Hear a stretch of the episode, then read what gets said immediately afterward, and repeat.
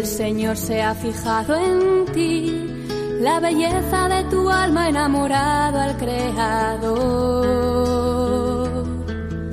No temas, tu gozo es Él, su espíritu desciende hoy y la gracia se derrama hasta llenar tu corazón.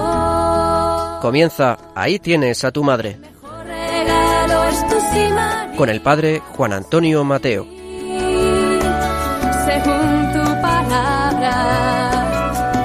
Aquí la esclava del Señor.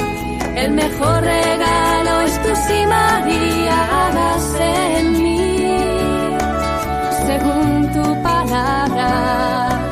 He aquí la esclava del Señor.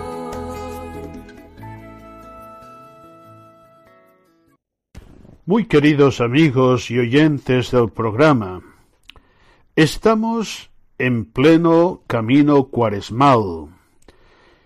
El miércoles de ceniza, la Iglesia nos recordaba aquellas palabras solemnes pronunciadas por Cristo mismo en los inicios de su predicación, y nos las recordaba dirigidas personalmente a cada uno de nosotros. Conviértete y cree en el Evangelio. La ceniza que se nos imponía sobre nuestras cabezas también nos indicaba nuestra fragilidad, nuestra caducidad y sobre todo que no disponemos de todo el tiempo del mundo para ejercitar esta conversión. En el momento de la muerte se acaba el tiempo de merecer. Por esto debemos aprovechar muchísimo el tiempo que el Señor nos concede, y especialmente este tiempo de cuaresma. Queremos vivir con la Santísima Virgen María nuestro camino de conversión cuaresmal. No lo dudéis. ¿Qué quiere la Virgen? Lo que quiere nuestro Señor Jesucristo. Haced lo que Él os diga, dijo en una ocasión de manera solemne y para todos los tiempos la Virgen María.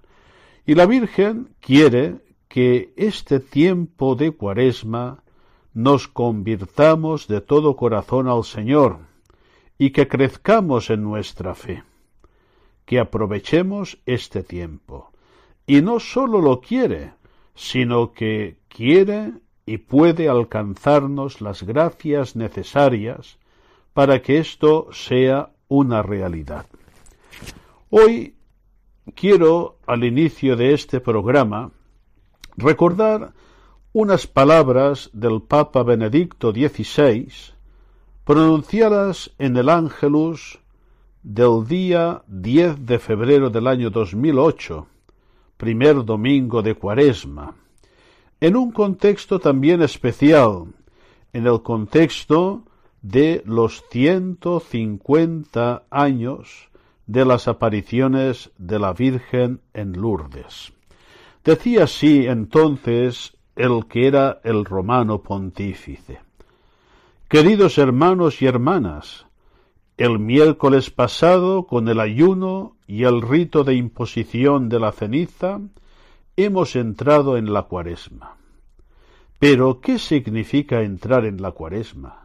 Significa iniciar un tiempo de particular empeño en el combate espiritual que nos opone al mal presente en el mundo, en cada uno de nosotros y en torno a nosotros.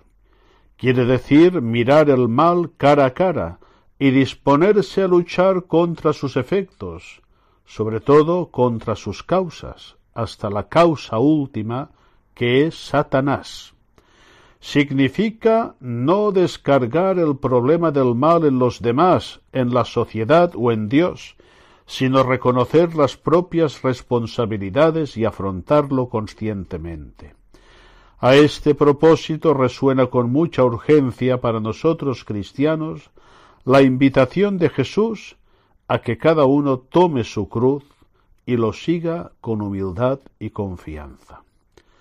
La cruz, por pesada que sea, no es sinónimo de desventura, de desgracia que hay que evitar lo más posible, sino de oportunidad para seguir a Jesús y así adquirir fuerza en la lucha contra el pecado y el mal. Por tanto, entrar en la cuaresma significa renovar la decisión personal y comunitaria de afrontar el mal junto con Cristo. En efecto, el camino de la cruz es el único que conduce a la victoria del amor sobre el odio, del compartir con los demás sobre el egoísmo, de la paz sobre la violencia. Vista así la cuaresma, es en verdad una ocasión de fuerte empeño ascético y espiritual fundado en la gracia de Cristo. Hasta aquí las palabras del Papa Benedicto XVI. Hay una hermosa tradición, en mi parroquia siempre la llevo a término, de iniciar el camino cuaresmal el miércoles de ceniza con la invocación de los santos, con la letanía de los santos al inicio de la celebración eucarística. Invocamos a la Iglesia celeste para que nos alcance la fuerza para luchar en el combate contra el mal, y a la primera que invocamos es a la Santísima Virgen María, aquella que como nadie ha humillado y ha derrotado el demonio unida a Jesucristo, vencedor del pecado, del mal y del maligno. Seguía diciendo en aquel mensaje del año 2008 el Papa Benedicto XVI. Este año, el inicio de la cuaresma, coincide providencialmente con el 150 aniversario de las apariciones de Lourdes. Cuatro años después de la proclamación del dogma de la Inmaculada Concepción por parte del Beato Pío IX, María se apareció por primera vez el 11 de febrero de 1858 a Santa Bernardita Subirú, en la gruta de Massaviell. Siguieron luego otras apariciones acompañadas de acontecimientos extraordinarios, y al final la Virgen Santísima se despidió revelando a la joven vidente en el dialecto local Yo soy la Inmaculada Concepción. El mensaje que la Virgen sigue difundiendo en Lourdes recuerda las palabras que Jesús pronunció precisamente al inicio de su misión pública, y que volvemos a escuchar muchas veces durante estos días de Cuaresma. Convertíos y creed en el Evangelio, rezad y haced penitencia. Acojamos la invitación de María, que hace eco a la de Cristo, y pidámosle que nos obtenga entrar con fe en la Cuaresma, para vivir con alegría interior y empeño generoso este tiempo de gracia. Efectivamente, en este tiempo de gracia, que es la cuaresma, nosotros queremos acoger este mensaje de conversión, de fe y de penitencia que la Santísima Virgen quiso recordarnos de manera muy fuerte en Lourdes y también en Fátima. Ya sabemos que la Virgen no nos dice nada nuevo. El Evangelio siempre es el mismo. Pero nuestra Madre, en momentos especiales para la humanidad y para la Iglesia, nos recuerda este mensaje de siempre, este mensaje que queremos vivir en nuestra cuaresma. Tiempo de oración, tiempo de conversión, tiempo de escucha de la palabra de Dios para, como María, conformar nuestra vida a esta palabra, tiempo de reparación y de penitencia, tiempo de limosna, de misericordia, tiempo de mortificación. Esto nos pide hoy la Santísima Virgen para nuestra cuaresma, y esto con la gracia de Dios, con las gracias que nos obtendrá nuestra Madre del Cielo, lo esperamos vivir y así llegar con plenitud, renovados en nuestra vida cristiana, a la Santa Pascua. En este programa, sobre todo en la segunda parte, vamos a recordar una aparición de la Virgen María en Lourdes a Santa Bernardita y el mensaje de penitencia, de reparación que le indicaba a la vidente. Y finalmente, en la tercera parte, vamos a estudiar un poquito más de Mariología, profundizando en esta maternidad espiritual de María, en su mediación mariana tan importante para nuestra vida cristiana. Espero, queridos oyentes, que disfruten de este programa, que aprendan mucho y sobre todo que nos conduzca a todos a conocer y amar mucho más a la Virgen María.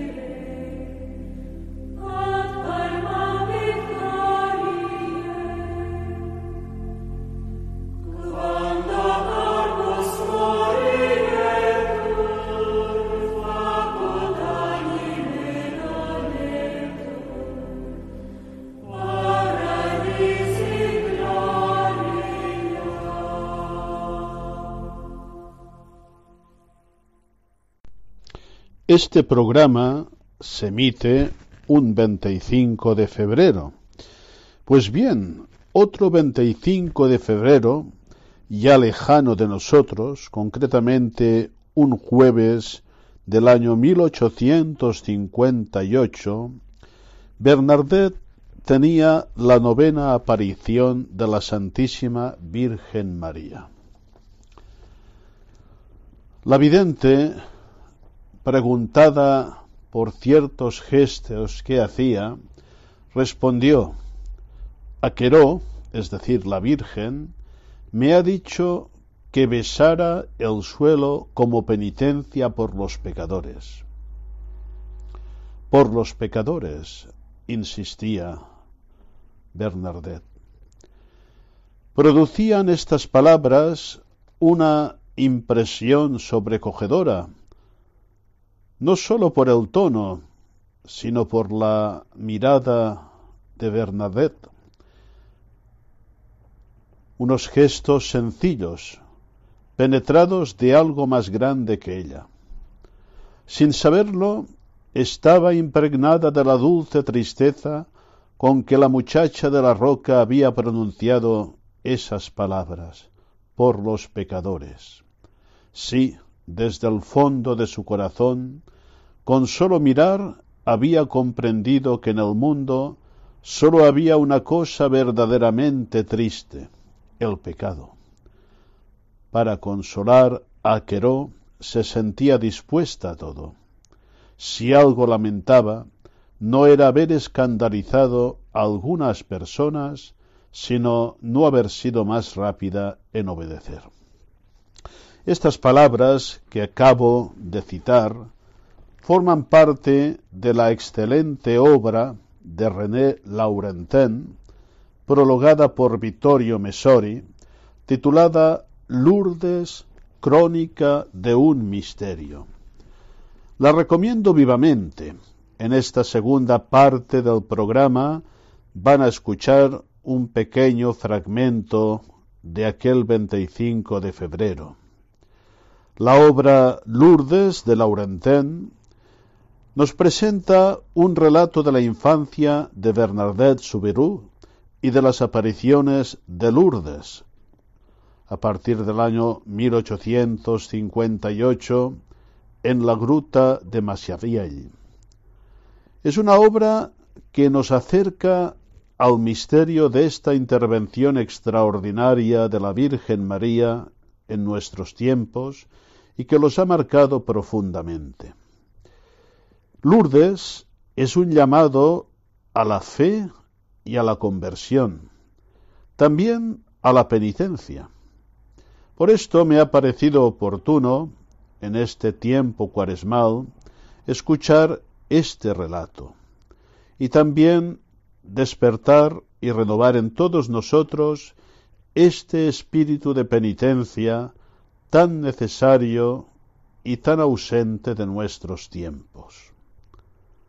La Virgen, a través de la humilde vidente, llama también al mundo de hoy a una conversión sincera y hacer penitencia por los pecados y por los pecadores. Siempre impresionan en tantas manifestaciones de la Virgen María estas palabras refiriéndose a los pobres pecadores. No hay pobreza más grande que el pecado. Y el pecado es el origen, de todos los males que nos afligen. La penitencia forma parte de la conversión sin identificarse totalmente con ella, pero forma parte necesaria. Escuchemos con mucha atención este fragmento que van a leer las colaboradoras del programa.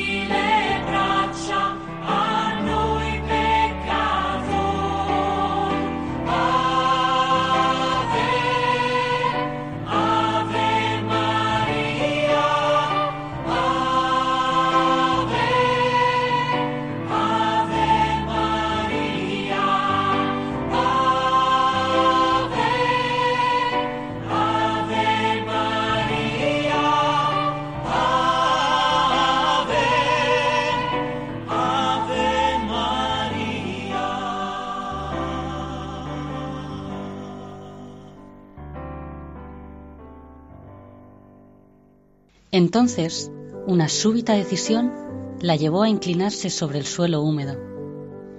Escarbó con la mano derecha, formando un pequeño clot, tal como se decía en Lourdes. Lo hundió en el barro, que se volvía líquido en el fondo del hoyo. Se lo llevó a la cara. Lo rechazó con disgusto. Volvió a escarbar por segunda vez y aún una tercera. Siempre la misma maniobra disgusto, rechazo. A su alrededor, la gente se preguntaba alarmada, ¿qué está escarbando? Por último, reanudó la operación por cuarta vez. Recogió con precaución un poco de agua sucia en el hueco de la mano. La bebió con sumo esfuerzo, esta vez ensuciándose la cara, y volvió a hundirla. Los que no veían qué hacía manifestaban asombro e impaciencia. Los que podían verla estaban consternados. Pero, ¿qué le pasaba? Aquello era un delirio. Todavía no había terminado.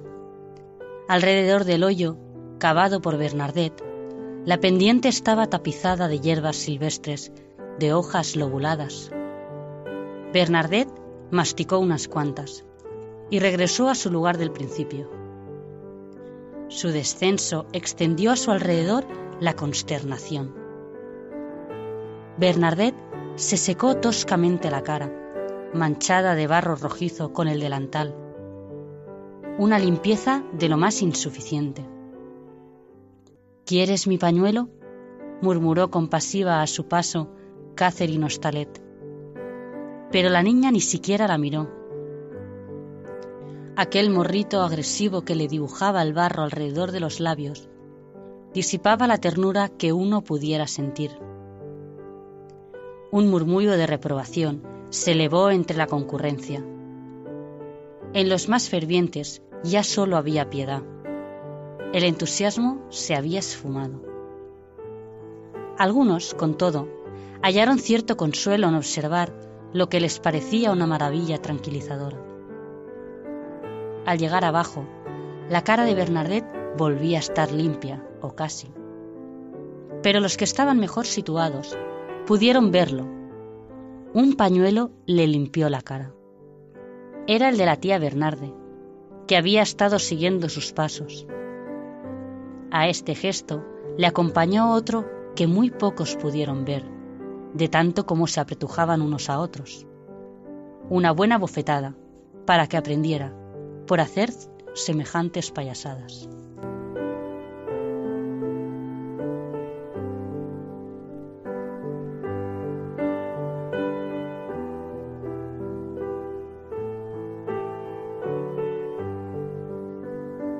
Bernadette no rechistó. Volvió a bajar de pie hasta la cavidad interior, hacia donde continuó mirando unos dos o tres minutos. Luego regresó a su lugar de partida, donde se puso a rezar, sin preocuparse por las variadas emociones exteriorizadas a su alrededor. Dos o tres minutos después, sin preocuparse de la muchedumbre, se retiró enseguida sus tías, confusas y humilladas, se la llevaron de allí a toda prisa. Este era el clima que reinaba en la gruta el jueves 25. Algunos devotos, sobre todo entre los miembros de la clase baja, resistieron a pesar de todo, y los que apenas habían conseguido ver algo, pusieron muy por lo alto el espectáculo que se había hurtado a su anhelante atención. Marie Porté, que había perdido su sitio al inicio de la aparición, viéndose con ello reducida a no ver nada, se había sentido, sin embargo, muy dichosa por el hecho de encontrarse en la gruta. Se marchó con el deseo vehemente de volver. Madeleine Currat se mostró sensible a la humilde docilidad de Bernadette. Lloró quedamente. Y no fue la única. Para algunos otros, los insólitos gestos de la vidente quedaron integrados en la aureola de su prestigio. A Catherine Ostelet le pareció ver cómo dibujaba la señal de la cruz encima del punto donde brotaba el agua. Auguró por ello grandes hechos. A la Cramp, hermano, le impresionó ver cómo manaba el agua del mismo lugar donde tiempo atrás le sobresaltara la llama. Deslizó la mano por debajo del gabán y dibujó la señal de la cruz sobre su pecho. Después de la partida de Bernadette, Fanny Nicolau, la institutriz, se acercó al hoyo, tentada de beber, como había hecho antes la niña. Pero lo bajo de la bóveda la obligaba a realizar una acrobacia demasiado difícil para sus piernas de 47 años, así como para la dignidad de su persona. Domenguier, el hombre de la capucha, que tenía el hueco al alcance de la mano, no esperó a que terminara la aparición. Mientras Bernadette bajaba por la pendiente, bebió, él también, y fue el primero, pensando que aquel agua misteriosa extraída de la roca le haría bien. Otras personas imitaron su gesto antes de irse. Entretanto, en el camino Bernadette recibía la reprimenda de sus dos tías. Pero, ¿cómo se te ha ocurrido hacer algo así? La niña dejó pasar la tormenta y respondió con la mayor tranquilidad que todo lo había hecho por orden de Aquero. No añadió nada más, y en cualquier caso, las dos mujeres estaban demasiado alteradas para escucharla.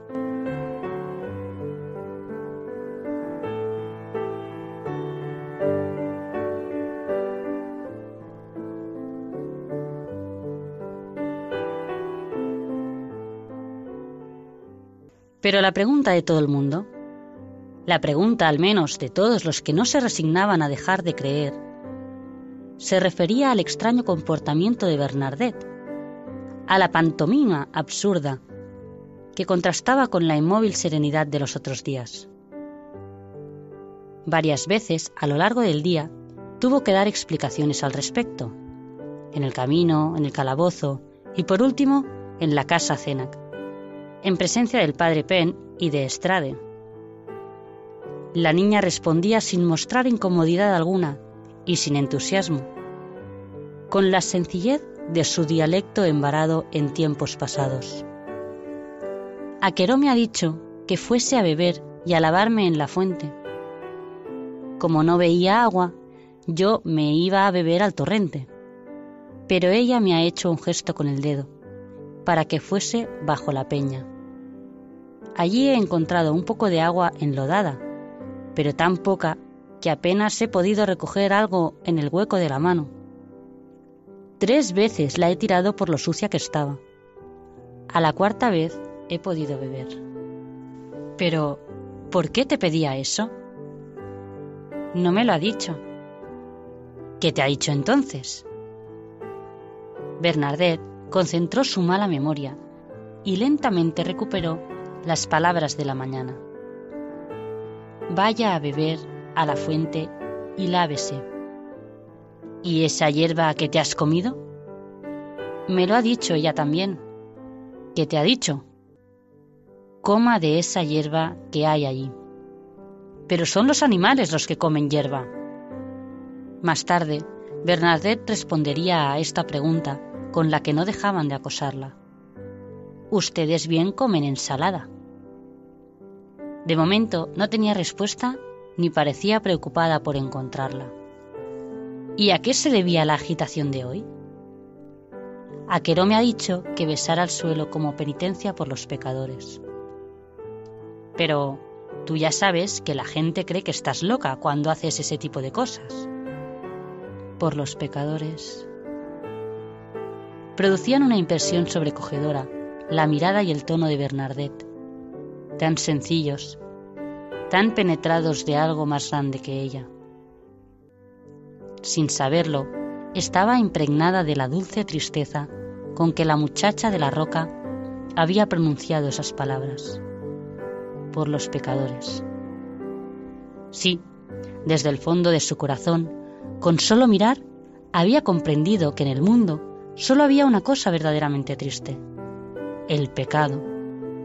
Para consolar a Aqueró, se sentía dispuesta a todo. Si algo lamentaba, no era haber escandalizado a algunas personas, sino no haber sido más rápida en obedecer.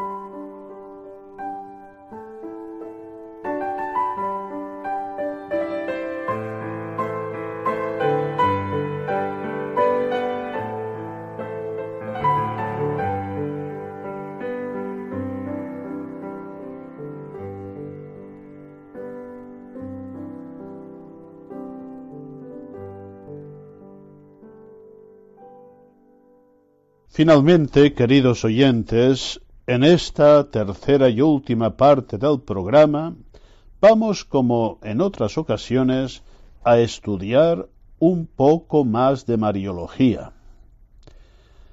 Me llegan impresiones de muchos oyentes que me animan en seguir insistiendo en este aspecto, la formación doctrinal, muy necesaria, muy urgente. Incluso me han dicho algunos oyentes que se han animado a comprar algún libro de los que recomiendo y lo están estudiando con mucho provecho. Animo a seguir este ejemplo. Como siempre, voy a utilizar una vez más eh, el texto muy pedagógico, sencillo, pero claro y profundo, de la Mariología de Juan Luis Bastero y José Manuel Fidalgo, libro publicado por EUNSA en la sección Manuales del Instituto Superior de Ciencias Religiosas. Hoy vamos a profundizar en un aspecto eh, que sigue el tema expuesto anteriormente de la maternidad espiritual de María. Concretamente, vamos a introducir el estudio del ejercicio de la maternidad universal.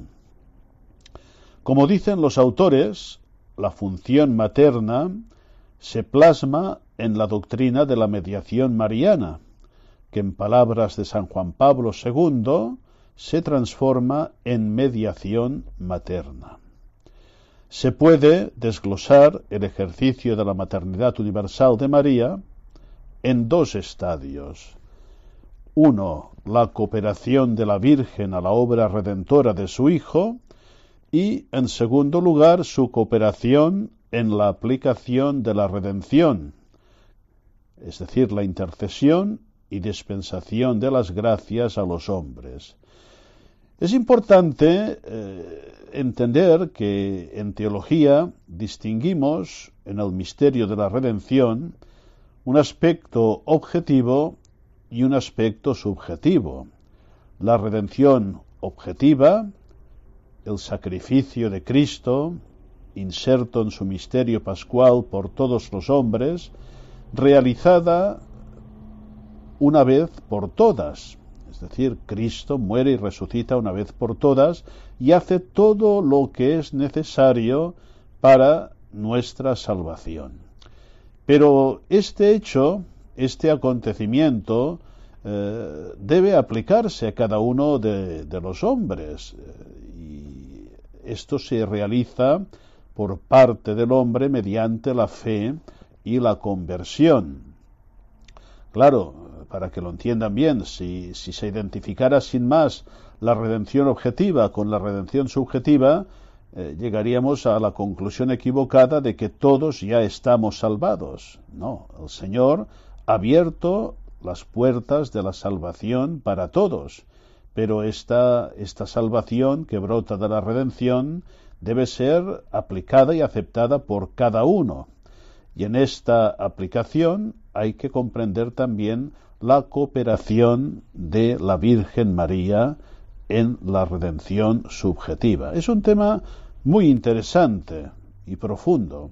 Por tanto, queridos oyentes, animo a escuchar con mucha atención la exposición del tema según este manual que van a hacer Clara y Carmen y, después, si os animáis, pues acudir al texto o, como también hay la posibilidad para hacerlo de volver a escuchar eh, el relato, la grabación, para ir eh, comprendiendo y asimilando. Mucha atención pues y escuchemos.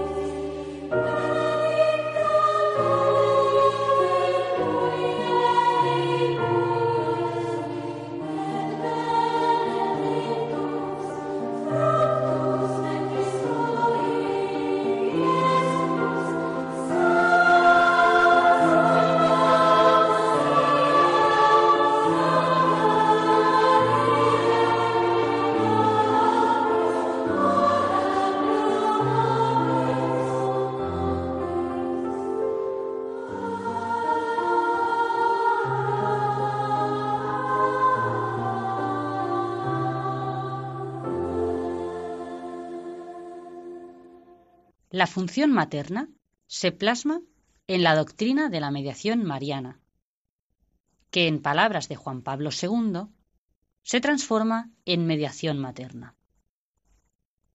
Se puede, por tanto, desglosar el ejercicio de la maternidad universal de María, es decir, la mediación materna, en dos estadios. El primero, la cooperación de la Virgen a la obra redentora de su Hijo. Y el segundo, su cooperación en la aplicación de la redención a cada uno de los hombres, a través de la intercesión y dispensación de las gracias. Acudiremos a la revelación y al magisterio para conocer el contenido y el alcance de la doctrina de la cooperación de María en la obra de la redención y la salvación de los hombres. Como fundamento bíblico, encontramos diversos pasajes. En Génesis 3.15, la mujer de este versículo se presenta como enemiga irreconciliable de la serpiente e íntimamente unida a su descendiente en la lucha contra el demonio. Es decir, tanto la mujer como el descendiente intervienen, cada uno según su orden, activamente en la liberación de la humanidad del pecado de origen. En Lucas 1.38, cuando María acepta ser madre del Hijo de Dios encarnado, se asocia voluntariamente con todos sus actos a la acción salvadora de Cristo. Y en otro pasaje de Lucas, en el capítulo 2, encontramos la escena en que el anciano Simeón predice una íntima asociación de María a la pasión de su Hijo. Esta asociación es distinta y más profunda que la mera relación debida a los lazos biológicos, que es aplicable a su esposo José y a todos los familiares y allegados. El anciano Simeón, por tanto, profetiza que por un querer expreso de Dios, la madre se unirá activamente al destino doloroso de su hijo. En el relato de Juan 19 se cumple totalmente la profecía de Simón. En este momento, la hora de María se identifica con la hora de Jesús. Ella, como nueva Eva, acompaña al nuevo Adán en la regeneración de la humanidad. La doctrina de la cooperación de María a la redención está también contenida implícitamente en el paralelismo entre Eva y María. Contemplando esta correlación, San Ireneo formuló por primera vez la doctrina que posteriormente se denominó el principio de recirculación. Es decir, cómo el género humano había sido entregado a la muerte por una virgen, así también ha sido salvado por una virgen. Todos los padres que han relacionado antitéticamente a María con Eva sostienen que así como Eva intervino directamente, aunque de forma subordinada, en la caída del género humano, así María, nueva Eva, tuvo una intervención activa, aunque secundaria, en la salvación de la humanidad. Por ejemplo, en el siglo X, en el Oriente, es Juan el Geómatra quien hace por primera vez una exposición explícita de este privilegio. Esta doctrina se desarrolla de forma progresiva y en el siglo XII se presenta a San Bernardo como su gran impulsor y valedor. A partir del siglo XIII, la doctrina de la asociación de María a la redención se hace lugar común y todos los teólogos de la escolástica la afirman, con diversos matices y desde variadas perspectivas. En adelante, permanece totalmente vigente en el mundo católico, a pesar de que la Reforma protestante negó esta verdad. En los primeros decenios del siglo XX, el movimiento mediacionista mariano adquirió una gran aceptación popular que cristalizó en la fiesta de María, mediadora de todas las gracias. Veamos ahora lo que dice el magisterio del Concilio Vaticano II. La doctrina conciliar sobre la asociación de María a la obra de Cristo se puede resumir en los puntos siguientes. Aunque el primer criterio lo constituye el principio paulino de Cristo es el único mediador, a la vez es voluntad expresa de Dios que, así como la mujer contribuyó a la muerte, también la mujer contribuyera a la vida, lo cual se cumple de modo eminente en la Madre de Jesús, por haber dado al mundo la vida misma. María no fue un instrumento pasivo en las manos de Dios, sino que cooperó a la salvación de los hombres con fe y obediencia libres. La unión de la Virgen con su Hijo en la obra de la salvación abarca toda su vida, y especialmente desde la Anunciación hasta la muerte de Cristo. En el momento de la consumación de nuestra redención, no sin designio divino, María estuvo junto a la cruz, sufriendo y consintiendo amorosamente a la inmolación de la víctima. La asociación de María no oscurece la mediación de Cristo, ni la aumenta ni la disminuye, ni es absolutamente necesaria.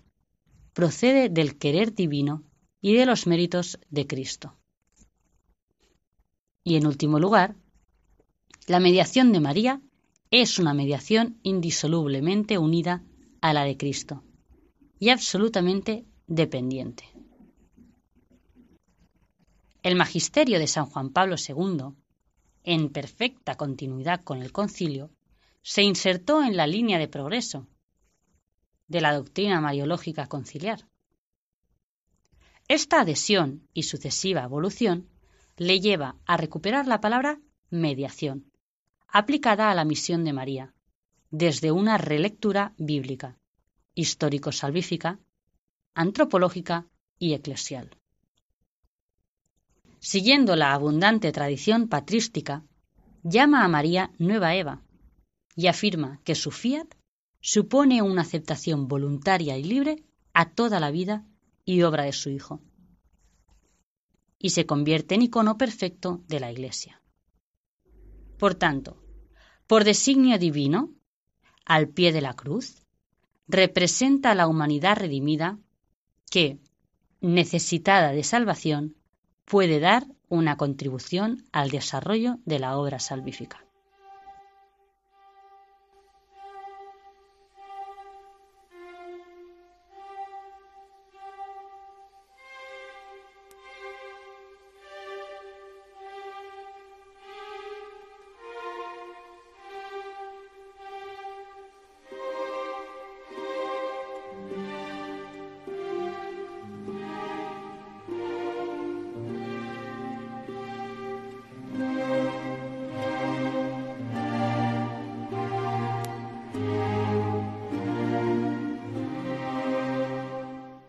Unas palabras de despedida al final de este programa.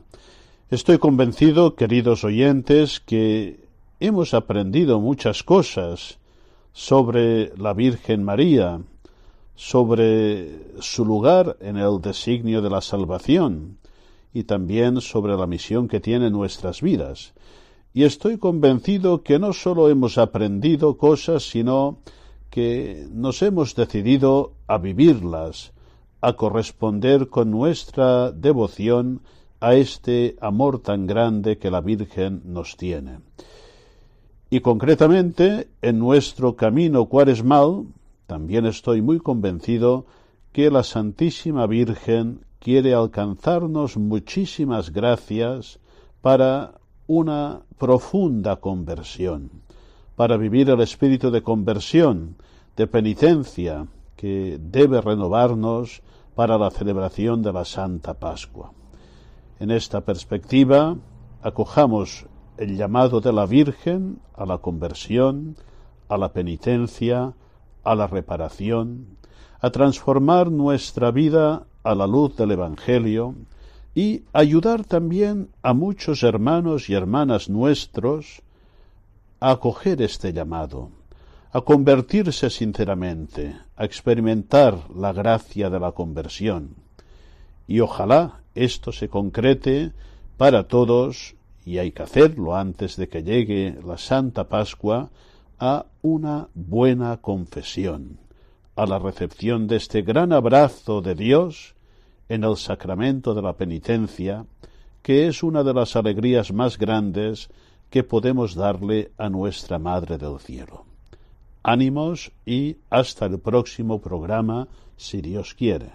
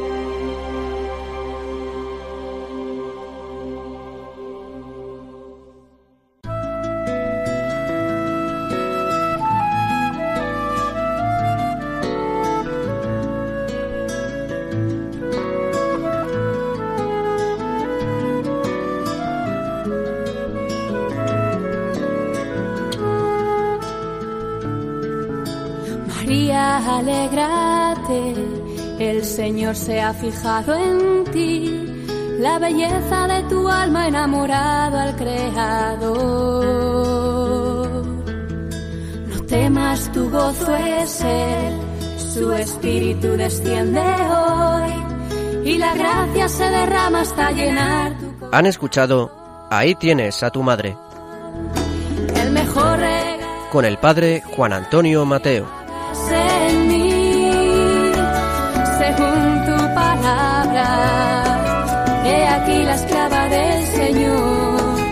El mejor regalo es tu sí, María, hágase